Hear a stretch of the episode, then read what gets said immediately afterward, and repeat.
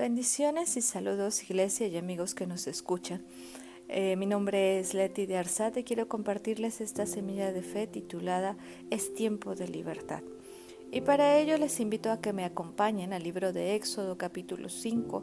Vamos a leer del versículo 1 al 7 y nos vamos a seguir leyendo varios versículos hasta el capítulo 6 y otros versículos.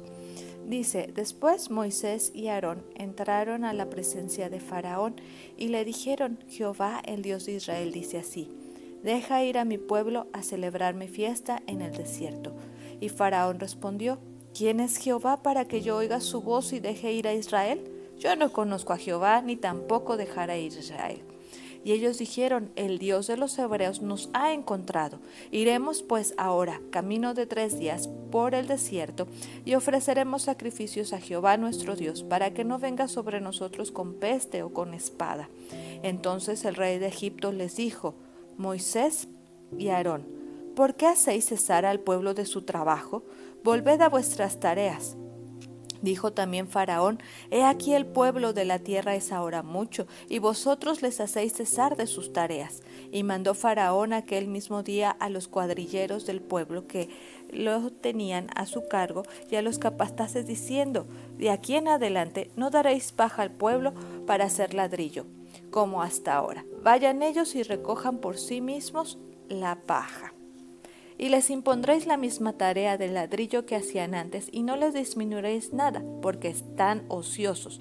Por eso levantan la voz diciendo, vamos y ofrezcamos sacrificio a nuestro Dios. Versículo 15 dice, y los capataces de los hijos de Israel vinieron a Faraón y se quejaron a él diciendo, ¿por qué lo haces así con tus siervos?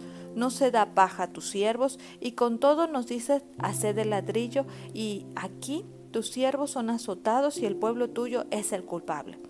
Y él respondió, estáis ociosos, si ociosos, y por eso decís, vamos y ofrezcamos sacrificios a Jehová. Id pues ahora y trabajad, y no os se dará paja, y habéis de entregar la misma tarea de ladrillos. Entonces los capataces de los hijos de Israel se, se, vieron en mucha aflicción al decirles, no se disminuirá nada de vuestro trabajo, de la tarea de cada día. Y encontrando a Moisés y a Aarón, que estaban a la vista de ellos cuando salían de la presencia de Faraón, les dijeron, Mire Jehová, vuestro Dios, y juzgue, pues nos habéis hecho abominables delante de Faraón y de los siervos, y poniéndoles la espada en la mano para que nos maten. Entonces Moisés se volvió a Jehová y dijo, Señor, ¿por qué afliges a este pueblo? ¿Para qué me enviaste? Porque desde que yo vine a Faraón para hablarle en tu nombre, ha afligido a este pueblo y tú no has librado a tu pueblo. Jehová respondió a Moisés, ahora verás lo que yo haré a Faraón, porque con mano fuerte los dejará ir y con mano fuerte los echará de su tierra. Habló todavía Dios a Moisés y le dijo, yo soy Jehová y aparecía Abraham, a Isaac y a Jacob como Dios omnipotente, mas en mi nombre, Jehová, me di a conocer a ellos. También establecí mi pacto con ellos de darles la tierra de Canaán, la tierra que fueron forasteros y en la cual habitaron. Así yo he oído de los hijos de Israel a quienes hacéis servir los egipcios y me he acordado de mi pacto. Por tanto, dirás a los hijos de Israel, yo soy Jehová y yo os sacaré de debajo de las tareas pesadas de Egipto, y os libraré de su servidumbre, y os redimiré con brazo extendido y con juicios grandes, y os tomaré por mi pueblo y será vuestro Dios, y vosotros sabréis que yo soy Jehová vuestro Dios, que os sacó de debajo de las tareas pesadas de Egipto, y os meteré en la tierra por la cual alcé mi mano jurando que la daría a Abraham, a Isaac y a Jacob, y yo la daré por heredad. Yo soy Jehová. Y de esta manera habló Moisés a los hijos de Israel. Pero ellos no escuchaban a Moisés a causa de la congoja de espíritu y de la dura servidumbre. En el capítulo 3 del mismo Éxodo eh, podemos ver el llamamiento de Moisés.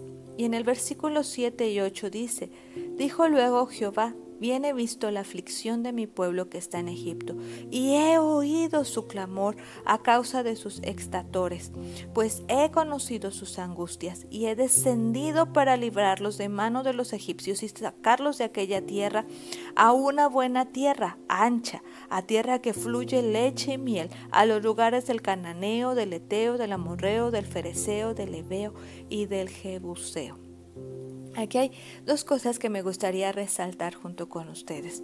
En ambos capítulos Dios dice que ha oído los gemidos y el clamor del pueblo de Israel, que por eso ha descendido para librarlos de la mano de los egipcios. Y cuando entra Moisés y Aarón a hablar con el faraón, pues el faraón no quiso dejarlos tan fácilmente, pero ya Dios le había dicho a Moisés que no los iba a dejar fácilmente porque iba a endurecer su corazón, porque quería sacarlos con ese brazo fuerte y omnipotente para que las naciones reconocieran que es Dios el que los libraría.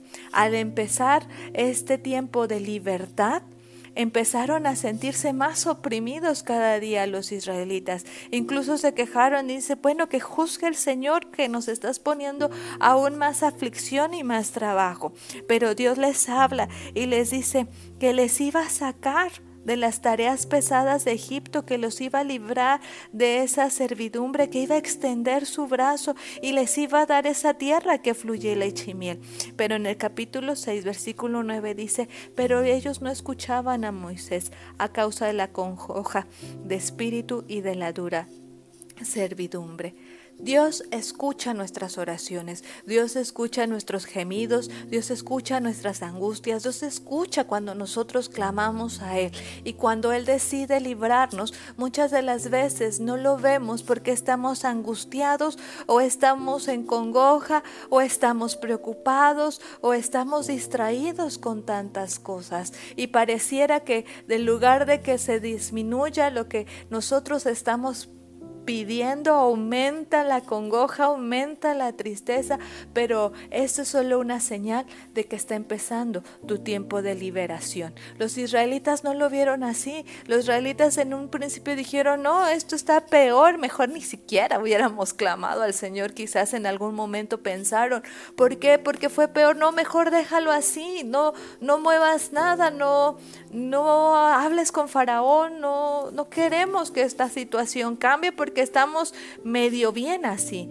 Y muchas veces nos pasa a nosotros de esta manera que le pasó al pueblo de Israel. A veces podemos levantar nuestra voz, podemos clamar al Señor y cuando vemos que Él nos va a responder, parece que las cosas se ponen peor, que se ponen difíciles y, y, somos orillados a pensar, mejor ya no oro, mejor ya no clamo, mejor ya no sirvo, mejor ya no le muevo, mejor estaba como estaba antes. Y la realidad es que no. La realidad es que todas las cosas se están moviendo para tu liberación. Todas las cosas que el pueblo de Israel estaba pasando y estaba siendo afligido solo eran las cosas que Dios estaba moviendo para su liberación. Para una liberación con mano fuerte, con mano poderosa, con mano tan grande que hasta nuestros días hablamos, donde Dios abrió el mar rojo, donde hubo pestes en Israel, pero en Gosén, donde estaba el pueblo de Israel ni una le llegó a ellos. Tal vez el trabajo parecía duro, pero Dios estaba guardando a su pueblo en todo momento y a cada momento les recordaba, yo te voy a sacar con mano fuerte, yo te voy a librar de las tareas pesadas. Y es las mismas palabras que el Señor nos dice cada día, yo te voy a librar. Es tiempo de tu liberación y aunque tú veas que las cosas están más duras, tú sigue clamando, tú sigue confiando y olvídate de decir, mejor estaba, mejor, ah, mejor estoy bien ahora. No. Vas a estar mejor cuando Dios traiga esa liberación a tu vida. Cuando el pueblo de Israel fue libre y poseyó la tierra que fluye leche y miel, fue una gran victoria y una grande bendición ver que Dios cumplió con su palabra. El camino, el desierto, no fue fácil. Fue tiempos de aprendizaje, fue tiempos de confiar en Dios, fue tiempo de levantar sus ojos y entender que Dios es el que les sustentaba. Pero cada movimiento, cada cosa que ellos iban pasando era algo que les iba acercando a su tiempo de liberación. Es tiempo de liberación y aunque veas las cosas aún más difíciles, Dios tiene el control de todas las cosas. Sigue confiando, sigue creyendo que Dios va a traer libertad a tu vida.